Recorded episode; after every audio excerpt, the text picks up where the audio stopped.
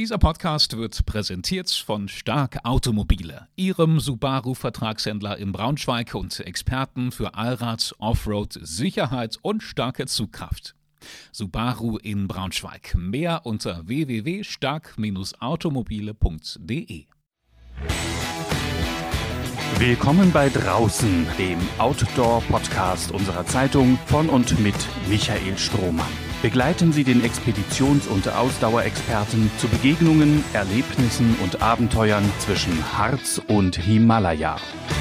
Herzlich willkommen zum neuen Draußen-Podcast. Heute mache ich das hier mal vertretungsweise für Lukas, der ja sonst mit Michael die kleine Anmoderation macht. Lukas ist aber selber auch im Urlaub. Ich weiß gar nicht, ob er draußen unterwegs ist. Ein bisschen, glaube ich, so zum Wandern.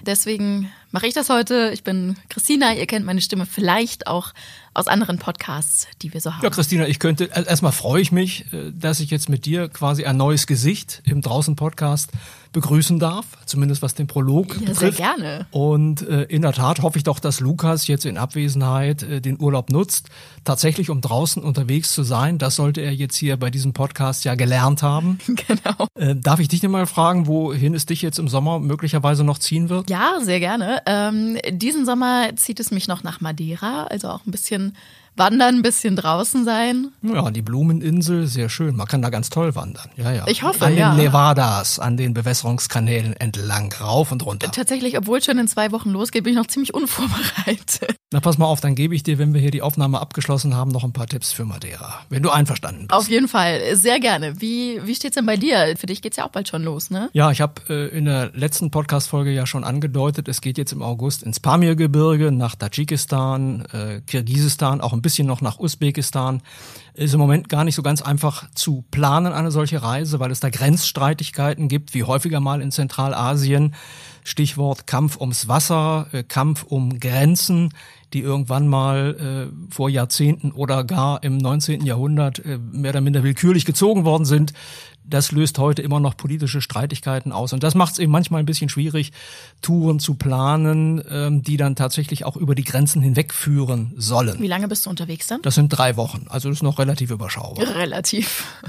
Aber bevor du losfliegst, haben wir natürlich noch eine Podcast-Folge vorbereitet, beziehungsweise du und du hattest einen ganz spannenden Gast. Ja, ich habe mich sehr gefreut, dass ich äh, Professor Thilo Wesche äh, noch erwischt habe, wenn ich das so sagen darf, bevor ich in Urlaub gehe, weil er ein Buch geschrieben hat, Die Rechte der Natur. Das ist eine hochinteressante Diskussion, die reicht auch zurück bis in die frühen 70er Jahre, als ein amerikanischer Rechtsprofessor Christopher D. Stone äh, zum ersten Mal die Frage aufgeworfen hat, haben Bäume Rechte? Also kann man der Natur eigene Rechte verleihen? Äh, das ist quasi eine Tradition, an die jetzt Thilo Wesche anknüpft mit äh, seiner Betrachtungsweise aus philosophischer Sicht. Ähm, also wie gesagt, greift er das nochmal auf und aktualisiert das Ganze und ich habe mich mit ihm halt wirklich unterhalten über diesen Ansatz, von dem er und nicht nur er meint, man könnte damit äh, Umweltzerstörung global besser einhegen, äh, indem man eben äh, insbesondere den Eigentumsbegriff weiter fasst äh, und auch deutlicher zum Ausdruck bringt, dass eben eine Nachhaltigkeitsverpflichtung auch zum Eigentum dazugehört. Und das war ein ganz, ganz spannendes Gespräch mit ihm über diesen Gedanken. Können wir damit möglicherweise Klimawandel, Ökozid, besser in den Griff bekommen. Er hat selber betont, das sei jetzt nichts Revolutionäres, weil ich habe ihm das in der Frage erstmal so ein bisschen untergeschoben. Ich glaube aber trotzdem, dass es was Revolutionäres sein kann, wenn wir uns vorstellen, dass das Ganze äh, ja hinauslaufen würde auf die Einschränkung wirtschaftlicher Nutzungsmöglichkeiten. Und da kann man sich schon lebhaft ausmalen, äh, dass es da Widerstände geben wird. Ja, ist doch ganz klar. Äh, also wir müssen da schon radikal umdenken, mehr oder minder. Ganz so lapidar ist es nicht. Und ja, hört rein in die Folge, dann werdet ihr ein bisschen mehr darüber erfahren, welche Rechte der Natur verliehen werden könnten oder sollten. Das wollte ich gerade sagen. Ich finde, es klingt unglaublich spannend und äh, ja, wir wünschen einfach viel Spaß mit der aktuellen Folge.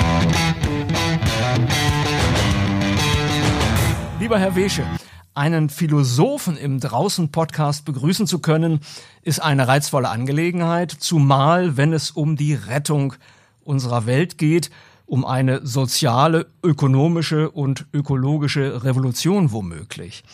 Sie gehen in Ihrem bald erscheinenden Buch Die Rechte der Natur der Frage nach, warum die Natur mit Persönlichkeitsrechten ausgestattet werden sollte und welche Folgen das hätte. Ein zentraler Aspekt dürfte sein, die Ausbeutung und Vernichtung von Natur zumindest zu erschweren. Äh, wie sind Sie als Professor für praktische Philosophie auf dieses Thema gekommen? Äh, ich bin aus zwei Richtungen zu dem Thema gekommen. Erstens äh, habe ich mich gefragt, äh, äh was wir in den Geisteswissenschaften, insbesondere in der Philosophie, tun können, äh, um die Ökologiekrisen einzudämmen. Und Ökologiekrisen heißt nicht nur Erderwärmung, äh, sondern auch Artensterben, Globalvermüllung äh, und Ressourcenerschöpfung. Und die andere Richtung ist eine eigentumstheoretische. Ich habe mich gefragt, äh, was ist eigentlich Eigentum? Eigentum war ein Thema in der klassischen Philosophie seit dem 17. Jahrhundert, war 200 äh, Jahre lang ganz im Zentrum der praktischen Philosophie und äh, seit äh, über 100 Jahren nicht mehr. Und ich habe mich gefragt, woran liegt das eigentlich? Warum ist das Thema verschwunden in den Wissenschaften? Und auch äh, in der äh, Öffentlichkeit wird kaum über Eigentum gesprochen. Und ich habe einfach beides zusammengezählt. Äh, also ich glaube, dass die Ökologiekrisen etwas mit unseren Eigentumsvorstellungen zu tun haben. Und äh, ich habe mich gefragt, wem gehört eigentlich die Natur? Haben wir das Recht, die Natur als unser Eigentum zu betrachten und dem entsprechend auch zu nutzen, zu verwerten, zu übertragen? Oder haben unsere Nutzungsrechte eben auch äh, eine Einschränkung, eine Grenze der Nachhaltigkeit? Mhm. Also wenn Sie den Begriff des Eigentums in dieser Form hinterfragen, dann erahne ich schon, warum das Ganze äh, von manchen Experten eben als möglicherweise revolutionär äh, betrachtet wird, was jetzt hier nun verhandelt werden soll. Könnten Sie in wenigen Sätzen umreißen, worum es im Kern bei den Rechten der Natur geht? Ja, zunächst aber möchte ich sagen, dass es kein revolutionärer Begriff ist, äh, sondern mir ist ganz, ganz, es ist mir ganz wichtig, äh, zu betonen, dass ich nicht das Eigentum abschaffen will und ich will das Eigentum auch nicht neu erfinden, sondern ich möchte aus dem geltenden Eigentumsrechten einen Nachhaltigkeitsgedanken entwickeln. Also ich möchte aus dem bestehenden Eigentumsrecht zeigen, weshalb in diesem Eigentumsrecht eine Nachhaltigkeitsgrenze bereits liegt. Und wir müssen sie einfach deutlicher zum Ausdruck bringen. Zu den äh, Rechten der Natur. Der Grundgedanke ist, äh, dass äh, die Natur eigene Rechte besitzt. Und das heißt, dass bestimmte Ökosysteme eigene Rechte haben. Wälder, Flüsse, Gewässer, Landschaften, aber auch Tierarten wie Bienenvölker oder Fischarten. Und äh, diese Rechte der Natur sind äh, keine akademische Erfindungen, sondern eine bestehende Rechtspraxis weltweit. Es gibt äh, mittlerweile 200 Fälle geltender Eigenrechte der Natur in Äquator, Kolumbien, aber auch äh, in den USA, in Neuseeland und seit dem letzten Jahr selbst in der EU, nämlich in Spanien, wo es in der Nähe von Murcia eine Lagune gibt, äh, das Mar Menor, und diese Lagune hat eigene Rechte. Und durch diesen Rechtsstatus, dass also Ökosysteme eigene Rechte haben, äh, erhofft man sich, dass der, Nach, dass der Nachhaltigkeitsschutz gestärkt wird. In der Regel werden Umweltrechte ausgehebelt durch wirtschaftliche Interessen, insbesondere auch in Berufung auf das Eigentumsrecht. Und der Gedanke ist, dass durch die eigenen Rechte der Natur äh, diese Ausbeutung der Natur erschwert wird äh, und Nachhaltigkeit gestärkt wird. Ähm, jetzt ist schon der ganz zentrale Begriff Natur gefallen. Äh, da würde mich jetzt äh, mal interessieren, wie, wie fassen wir das? Also was sind dann die äh, Objekte, die dann zu Subjekten würden? Also Sie sprachen gerade eine Lagune in Spanien an.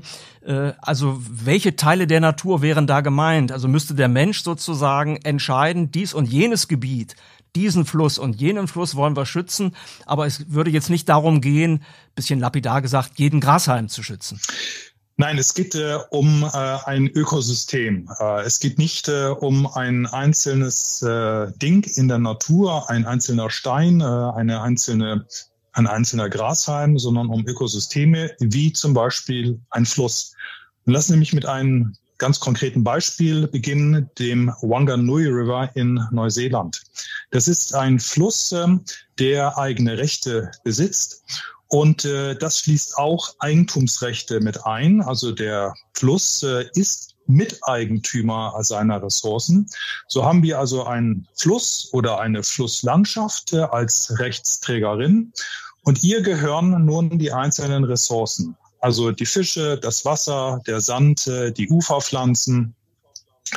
Und das ist äh, das Eigentum äh, des Flusses, das von Menschen genutzt werden darf, aber so wie jedes fremde Eigentum zu einer nachhaltigen Nutzung verpflichtet, dürfen Menschen diese Ressourcen nur unter Nachhaltigkeitsauflagen benutzen.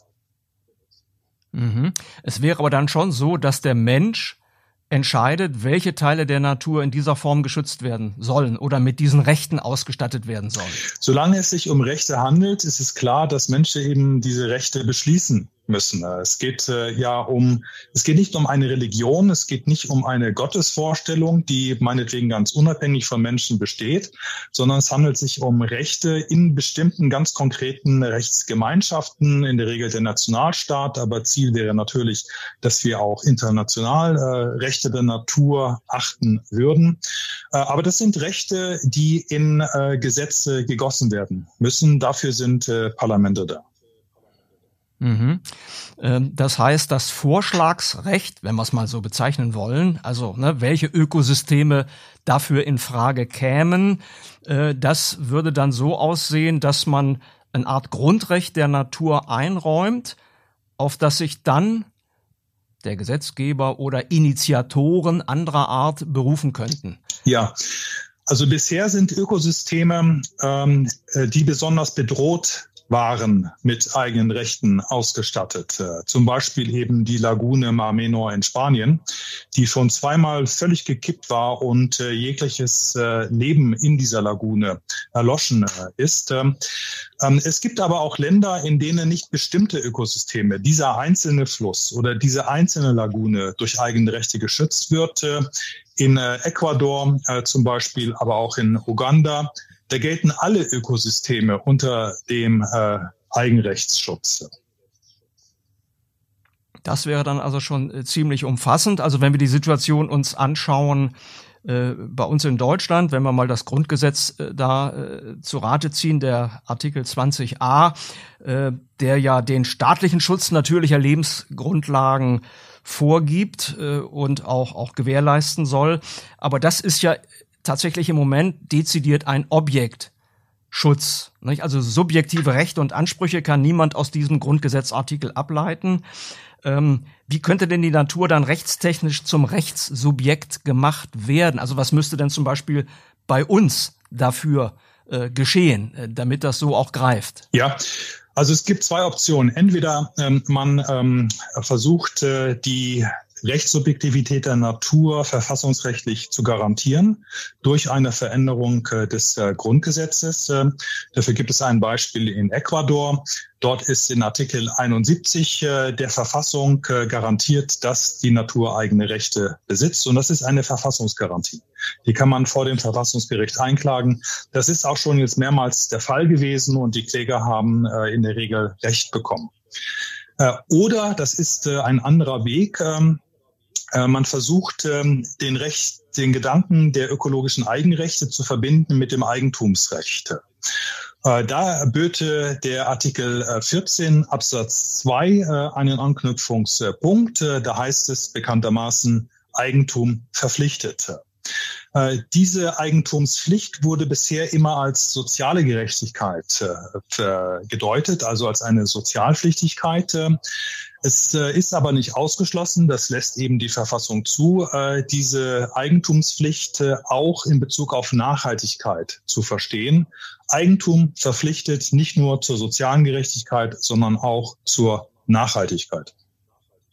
Mhm. Und insgesamt geht es dann tatsächlich um Fairness, nämlich die, die, insofern, als dass man sagt, also bislang können sich Menschen oder auch Unternehmen äh, ne, auf bestimmte Rechte berufen. Die Natur kann das nicht.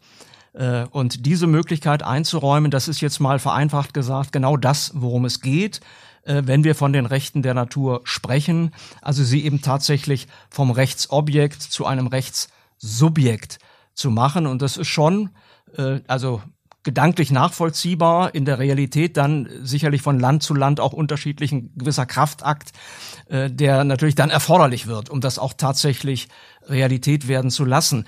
Äh, wie glauben Sie oder haben Sie da eine Prognose, wie das in Deutschland äh, weiterlaufen könnte, wann wir einen solchen Zeitpunkt äh, erreicht haben könnten, dass das tatsächlich in die eine oder andere äh, gesetzliche Form gegossen wird? Also äh, zum einen ist, ähm, ähm, steht äh, der Rechtssubjektivität der Natur rechtlich gesehen nichts im Wege. Äh, das ist die Rechtsfiktion äh, des Rechtssubjekts. Äh, es sind nicht nur natürliche Personen, also Menschen, äh, sondern auch Institutionen haben Rechtssubjektivität. Ne? Öffentliche Körperschaften zum Beispiel, Stiftungen. Das sind äh, erstmal nicht Menschen, es sind Institutionen, die ein eigenes Rechtssubjekt darstellen. Und wenn schon Universitäten oder Rundfunkanstalten eine eigene Rechtssubjektivität besitzen, warum dann nicht auch ein Ökosystem? Und auch äh, die Frage nach der Rechtsvertretung ist keine große Schwierigkeit. Ähm, also natürlich kann ein Wald, ein Fluss, äh, eine Landschaft äh, nicht vor Gericht ziehen. Dafür bedarf es äh, Stellvertreterinnen. Äh, und äh, das kennen wir in vielen anderen Bereichen mittlerweile. Also bei stark geistig eingeschränkten Menschen, wie zum Beispiel Kummerpatienten, kennen wir die stellvertretende Rechtswahrnehmung. Wir kennen sie bei Kindern äh, und wir kennen sie natürlich auch bei Tierschutzrechten. Auch die Tierschutzrechte haben sich die Tiere nicht selbst gegeben, sondern sie wurden von Menschen den, den Tieren verliehen. Und eben, sie werden auch von Menschen stellvertretend wahrgenommen. Also das sind alles äh, technische Probleme, die sich äh, sehr leicht äh, äh lösen lassen. Äh, ich hoffe, dass äh, angesichts der Zuspitzung der verschiedenen Ökologiekrisen ein Umdenken stattfindet äh, und man sich aufgeschlossener gegenüber den Rechten der Natur zeigt. Äh, es gibt, wie gesagt, weltweit äh, viele Beispiele, an denen man, von denen man lernen kann. Das sind Beispiele, wo es sicherlich anfangs einige Schwierigkeiten gab, die aber ausgeräumt worden sind Neuseeland, Ecuador sind sehr gute Beispiele, wo eine solche Rechtspraxis sehr gut äh, funktioniert. Man kann sich also an ganz konkreten äh, Vorbildern äh, orientieren. Und äh, dadurch, dass in Spanien einem EU-Mitgliedsstaat äh, Rechte der Natur verliehen worden sind, äh, ist es im Grunde für jedes andere EU-Mitgliedsstaat auch möglich. Also dem steht ähm, rein rechtstechnisch äh, nichts äh, im Wege. Ich sehe ein großes Hindernis äh, in äh, der ähm, in dem Bedenken, äh, dass sich die Rechte der Natur mit unseren äh, Rechtsordnungen im globalen Norden vereinbaren lassen. Und da würde ich sagen, ähm, man kann aus unseren bestehenden Rechten diese Eigenrechte der Natur herleiten. Man muss sie nicht äh, von den Maoris Neuseeland oder von Kulturen aus Lateinamerika importieren und uns gewissermaßen von außen einpflanzen, sondern sie sind recht betrachtete in den Grundlagen unserer Rechtsordnung bereits verankert. Und es gilt, diese Grundlagen zu nutzen, um äh, unser Recht nicht zu revolutionieren, sondern zu erweitern um die Eigenrechte der Natur. Und könnte man sagen, die Stoßrichtung wäre dann tatsächlich den Klimawandel zu bremsen, den Ökozid möglicherweise auch zu verhindern. Also da sehen Sie schon, dass das ein ganz, ganz wichtiges Instrument wäre, genau diese Anerkennung äh, subjektiver Rechte der Natur, weil wir es auf andere Art und Weise äh, möglicherweise jedenfalls nicht, nicht ausreichend schaffen, äh, den, äh, die Bedrohung der Natur, der Umwelt zu verhindern. Ja, also ich glaube, uns ist allen klar, dass ein großer Handlungsbedarf äh, besteht. Äh, jeder Sommer ist ein Rekordsommer. Äh, jeder Sommer ist äh, trockener als der vorherige. Äh, dass wir dringend äh, etwas tun müssen, zumal man bedenken muss, dass wenn, selbst wenn wir jetzt keine CO2, kein CO2 mehr emittieren würden, es ungefähr 25 Jahre dauern würde, bis die Veränderungen dann wirklich auch erst spürbar sind. Also ist, der Handlungsdruck ist extrem groß. Äh, und ich glaube, wir sollten alle Möglichkeiten ergreifen, um diesen Ökologiekrisen entgegenzusteuern.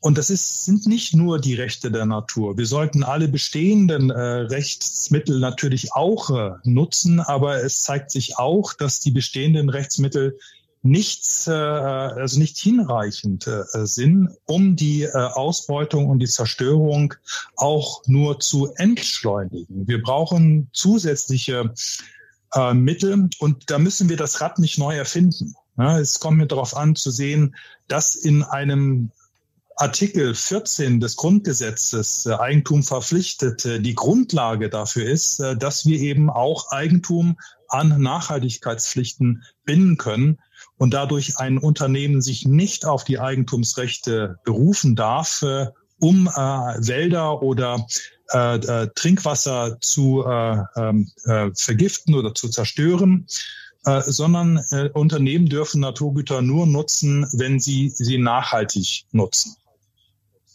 Mhm. Also was mich sehr überzeugt äh, an Ihrem Ansatz, und es ist ja nicht allein Ihr Ansatz, das Thema selber ist ja schon seit äh, einigen Jahren äh, unterwegs. Und wie Sie selber schon geschildert haben, in einigen Ländern fruchtet das ja auch schon, da gibt es entsprechende Initiativen äh, und auch konkrete Umsetzungen. Und äh, was tatsächlich bemerkenswert ist aus meiner Sicht, dass es eben hinausführt ähm, über äh, den Versuch, eben die Zerstörung des Planeten durch Verbrauchskennziffern, ja, die man senkt äh, oder technische Lösungen in den, Begr in den Griff äh, bekommen zu wollen. Solche Rahmensetzungen wirken zudem ja oft auch, auch halbherzig, ne, was noch erschwerend hinzukommt. Also die Mega-Aufgabe ist es tatsächlich unser Verhältnis zur Natur grundlegend neu zu denken und neu zu regeln. Und das ist, das ist nicht trivial, auch wenn das alles sehr überzeugend klingt, was Sie sagen. Aber die Umsetzung natürlich, äh, da wird es Widerstände geben, aber es, es wird diese Erschütterungen des Bestehenden und des Beharrenden, wenn ich das mal so formulieren darf, sicherlich brauchen, um dann tatsächlich zu einer durchgreifend auch anderen Einstellung zu kommen. Äh, welche Rolle kann die Philosophie in diesem Prozess spielen? Sie vertreten die praktische Philosophie, also Sie suchen ja auch tatsächlich die Nähe, ja, zu den äh, Problemen des Alltags im weitesten Sinne. Welchen Beitrag kann die Philosophie auf diesem weiteren Weg leisten? Ja, die Philosophie kann ähm, die allernächsten Schritte auf diesem weiteren Weg, wie Sie sagen, äh, aufzeigen. Also ich sehe meine Rolle darin, ähm, den Blick auf Alternativen äh, zu richten. Ich glaube, äh, eine Schwierigkeit äh, heutzutage ist, die diese Schockstarre erklärte, dass wir eigentlich nicht wissen, wie die allernächsten Schritte aussehen könnten, um äh, eine Gesellschaft äh, in Richtung Nachhaltigkeit zu transformieren ähm, zu äh, verändern. Es geht nicht darum, dass wir uns Utopien ausdenken, äh, die wir vielleicht irgendwann mal realisieren äh, können. Es geht äh, darum, dass wir verstehen, was müssen wir ganz konkret in allernächster Zeit tun und was können wir tun, um äh, Nachhaltigkeit in unseren Gesellschaften äh, zu stärken. Und äh, es ist so gewissermaßen eine Balance. Einerseits muss man schauen, was sind alternative Möglichkeiten. Äh, andererseits äh, muss man immer gucken, was ist realistisch. Also was können wir demnächst tun? Was können wir wirklich umsetzen? Und ich glaube, die Rechte der Natur haben genau dieses Gleichgewicht, äh, dass sie einerseits äh, zeigen, dass die Natur eben nicht nur ein Objekt ist, nicht nur ein Instrument, äh, nicht nur etwas, was genutzt werden kann, sondern auch ein Subjekt, das einen gewissen Rechtsschutz verdient. Und diese Rechte der Natur sind keine Utopie. Sie sind längst in den Regierungen, Parlamenten und Gerichtshöfen angekommen. Und äh, es geht darum, dass wir solche Alternativen wie die Rechte der Natur in der Öffentlichkeit auch bekannter machen. Viele wissen gar nicht, dass es äh, so etwas wie Rechte der Natur gibt. Und äh, wer sie hört, äh, hat auch erstmal Berührungsängste. Was ist das denn? Äh, kann ich mir gar nicht vorstellen. Soll das heißen, dass jeder einzelne Grasstein, äh, Grashalm jetzt sein eigenes Recht hat und vor Gericht ziehen darf? Man muss da sehr viel ähm, ähm, mehr Bewusstsein äh, schaffen. Das ist eine bereits äh, weitläufige, äh, bekannte Rechtspraxis ist, äh, von der es sehr viele positive Beispiele gibt und dass dieser Rechtsgedanke, dass die Natur eigene Rechte hat, mit unseren Rechtsvorstellungen und Rechtsordnungen durchaus vereinbar ist. Sie haben eben gerade das Stichwort realistisch äh, gegeben. Also die Frage, wie vermitteln wir diese Notwendigkeiten, diese Inhalte?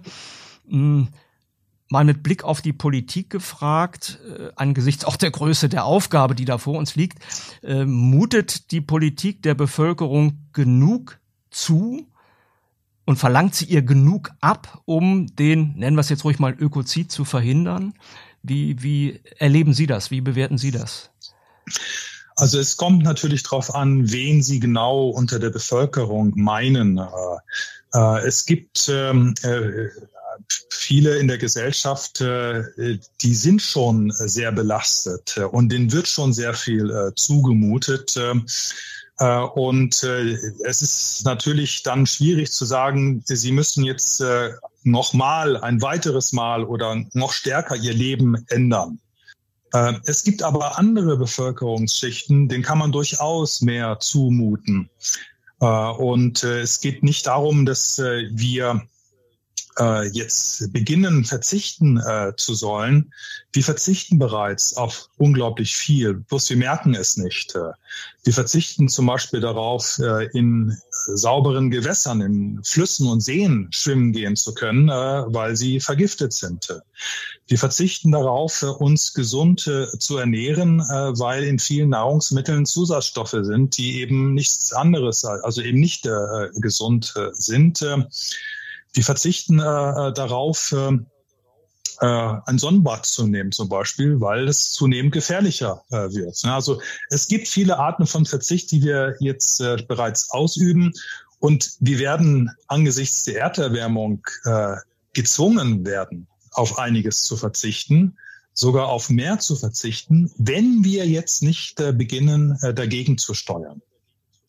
Also es ist, kein, also ich bin auf mein, ist keine ja. Frage, ob wir verzichten oder nicht verzichten, äh, sondern es kommt darauf an, wer mehr verzichtet äh, und äh, die Frage, ob wir freiwillig auf etwas verzichten oder äh, im Laufe der Zeit äh, dazu gezwungen werden. Ja, ich kam auf die Frage nach der Rolle der äh, Politik, weil wir ja im Moment sehr häufig, gerade auch in den komplexeren Problemlagen, den Satz hören, man müsse die Bürger mitnehmen. Das haben wir jetzt auch beim Energiegesetz wieder gemerkt. Also ja, wenn es eben darum geht, äh, sich tatsächlich auf komplexe Erfordernisse einzustellen, äh, spürt man sofort eben auch die Gegenbewegung, ne, die sich, die sich dann erhebt und sich äh, also dann eben auch Anzeichen von Überforderung zeigt. Äh, und dann äh, reagiert die Politik immer mit diesem wohlfeilen Satz, man müsse die Bürger mitnehmen, wobei, glaube ich, die wenigsten wissen, was darunter denn eigentlich zu verstehen wäre. Äh, und deswegen, also für mich ist das oft eben nur eine Floskel, ja, die vielleicht auch kaschieren soll, dass man den Leuten nicht wirklich auf die Füße steigen möchte, vielleicht aus, aus Sorge nicht wiedergewählt zu werden. Das ist natürlich jetzt nur eine Mutmaßung, äh, wobei ja die Politik vielleicht auch längst hätte damit beginnen können, mehr reinen Wein einzuschenken, statt vielleicht dann doch immer sich mit Trostpflastern äh, ja die Wohlstandserwartungen doch irgendwie am Leben halten, aus der Hintertür äh, zu schleichen. Also ne, deswegen nur mal meine, Fra meine Nachfrage zur Rolle der Politik. Also Sie würden aber nicht sagen äh, unbedingt, dass da die Politik eine Unterlassung begeht, indem sie eben nicht nicht ehrlich genug, nicht zielgerichtet, nicht offen genug das anspricht, äh, was uns letztendlich alle betrifft. Also egal, wie belastbar, wie belastbar denn nun der Einzelne ist. Also ich glaube, dass die Politik einen größeren ökologischen Handlungsspielraum hat, äh, als jetzt bereits äh, ausgenutzt wird. Ähm, ähm, also natürlich kommt es in Demokratien darauf an, das wird kaum jemand bestreiten, ähm, Mehrheiten zu bilden. Das ist vollkommen richtig. Aber ich sehe nicht, äh, dass äh, die Regierung, äh, aber auch die Opposition ähm, alle Möglichkeiten auf den Tisch legt, die wir nun einmal haben und die wir wie die Rechte der Natur auch nutzen könnten und erlernen könnten, dass da die Politik angemessen aktiv ist. Also die Politik agiert doch extrem defensiv Äh, und äh, das ist erstaunlich, äh, weil doch klar ist, dass die Kosten allein für die Adaption, für die Anpassung an Erderwärmung, an Artensterben, an Ressourcenerschöpfung, an die Globalvermüllung weit größer sein werden als die Mittel, die wir jetzt sinnvoll einsetzen könnten und sollten, um äh, Nachhaltigkeit äh, zu fördern. Es ist ein sehr kurzfristiges äh, Denken. Es ist ja nicht einmal, dass man von Legislaturperiode zu Legislaturperiode denkt, äh, sondern es geht darum, dass man von äh, der Parlamentsdebatte zu Parlamentsdebatte irgendwie äh, Ziele nur setzt. Äh, da ist ein langfristigeres äh, Handeln äh, erforderlich. Äh, und ich glaube, dass die Bevölkerung auch ein größeres Verständnis äh, hat für Veränderungen, die notwendig sind. Äh, ähm, weil, ähm, also wenn man der Bevölkerung die Kosten nicht selbst äh, äh auflastet. Es geht nicht darum, dass jeder Einzelne jetzt äh, mit seiner Entscheidung, äh, mit seinem Geld, äh, mit seinen Kosten die ähm, Wende zur Nachhaltigkeit äh, äh, schafft, äh, sondern es geht um strukturelle Änderungen, äh, für die die Regierung äh, verantwortlich ist. Und unter diesen strukturellen Bedingungen, da können wir dann sozusagen an die Eigenverantwortung der Einzelnen appellieren.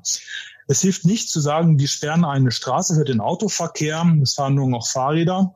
Wenn nicht äh, strukturelle Alternativen angeboten sind, äh, öffentliche Verkehrsmittel, äh, die einen genauso gut äh, äh, zur Schule oder zum Arbeitsplatz bringen. Es geht darum, strukturelle Alternativen aufzubauen, äh, innerhalb derer dann äh, Einzelne äh, handeln können. Aber es ist äh, sicherlich eine Überforderung, wenn den einzelnen Bürgerinnen die häufig auch das Geld nicht dafür haben, äh, die Kosten äh, für die ökologische Transformation aufzubürden. Sind Sie schon von Parteien oder Politikern, Politikerinnen angesprochen worden auf Ihre Kerngedanken? Gibt es da schon einen Dialog? Also ich bin überrascht über äh, das große Interesse, auf das ähm, äh, der Vorschlag äh, ökologische Eigenrechte gestoßen ist, aus ganz unterschiedlichen Richtungen, aus der Wissenschaft natürlich, äh, aber auch aus Bürgerbewegungen äh, und auch aus der Politik. Bei der Politik spüre ich aber immer eine gewisse Berührungsangst äh, oder ein äh, Vorbehalte. Rechte der Natur, äh, das klingt sehr nach etwas Heiligem. Wir wollen doch nicht unsere Rechtsordnung äh, wieder auf eine religiöse Grundlage zurückführen. Äh, die Natur nur als Heiliges äh, zu betrachten, dem gegenüber das Menschenleben weniger zählt. Äh, das sind solche, ich würde sagen, Vorbehalte, die nicht weit führen und die an dem Gedanken der Rechte der Natur auch vorbeigehen. Also auch da gibt es sehr großen Bedarf, Klarheit zu schaffen, dass die Rechte der Natur nicht äh, einen Rückschritt darstellen, auch nicht eine Revolution, die alles äh, umwälzen äh, wird, sondern schlichterdings um eine Weiterentwicklung äh, unserer Rechtssysteme. Mich würde jetzt noch mal der Naturmensch Thilo Wesche interessieren. Wie sieht denn Ihr privater Umgang mit der Natur aus? Legen Sie Blühbeete an? Pflanzen Sie Bäume? Erledigen Sie jeden Weg mit dem Fahrrad? Also ich habe ich habe kein Auto ähm, äh, und ich kann damit sehr gut äh, leben. Ähm, ich äh, sehe das mit äh, einem kleinen lachenden Auge, wenn äh, Nachbarn lange für einen Parkplatz äh, suchen. Ähm, also ich lebe allerdings auch in einer Großstadt und wie gesagt, also die Strukturen, die strukturellen Bedingungen müssen natürlich ge, äh, ge, gegeben sein. Also ein äh, funktionierender öffentlicher Verkehr. Ähm, ich äh, äh, habe ein ähm, ja, sympathetisches Verhältnis äh, zur Natur. Äh, ich bin kein Naturfreak, äh, also äh, ich bin äh, gerne in Großstädten, halte mich dort gerne auf, aber habe auch natürlich gelernt vor den ökologischen Veränderungen, die wir einfach wahrnehmen. Weniger Insekten, weniger Vögel. Ähm, ich bin ein großer Vogelfreund, ich bewundere Vögel. Ähm, und ähm, auch die Erderwärmung also es sind viele in meinem Umfeld viel sensibler geworden äh, für die Natur, die immer als etwas Selbstverständliches gesehen wurde.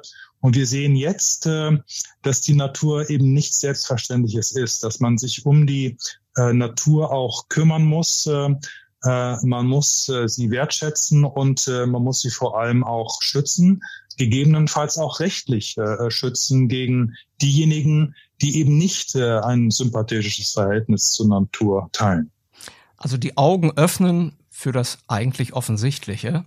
Äh, das ist etwas, was Sie auch versuchen, dann mit Ihrem Buch, mit Hilfe Ihres Buches, das nicht nur ich mit Spannung erwarte. Im September soll es erscheinen.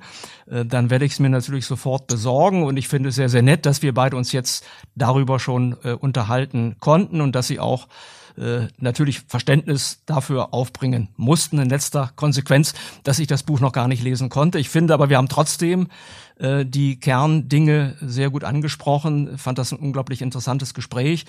Bedanke mich ganz herzlich, wünsche Ihnen alles Gute in der Natur oder beim Durchstreifen der Großstadt. Wie Sie gerade sagten, Sie sind vielleicht eher ein Großstadtmensch, aber auch dort gibt es ja wunderbare Orte, an denen man draußen ganz, ganz tolle Erlebnisse haben kann. Ja, vielen Dank, Herr Strohmann, auch für Ihr Interesse äh, und äh, habe mich gefreut, äh, einige Gedanken einfach äh, äh, mitzuteilen und äh, würde mich natürlich freuen, wenn die Idee der Rechte der Natur eine größere Öffentlichkeit gewinnen könnte. Mehr Podcasts unserer Redaktion finden Sie unter braunschweiger-zeitung.de slash podcast.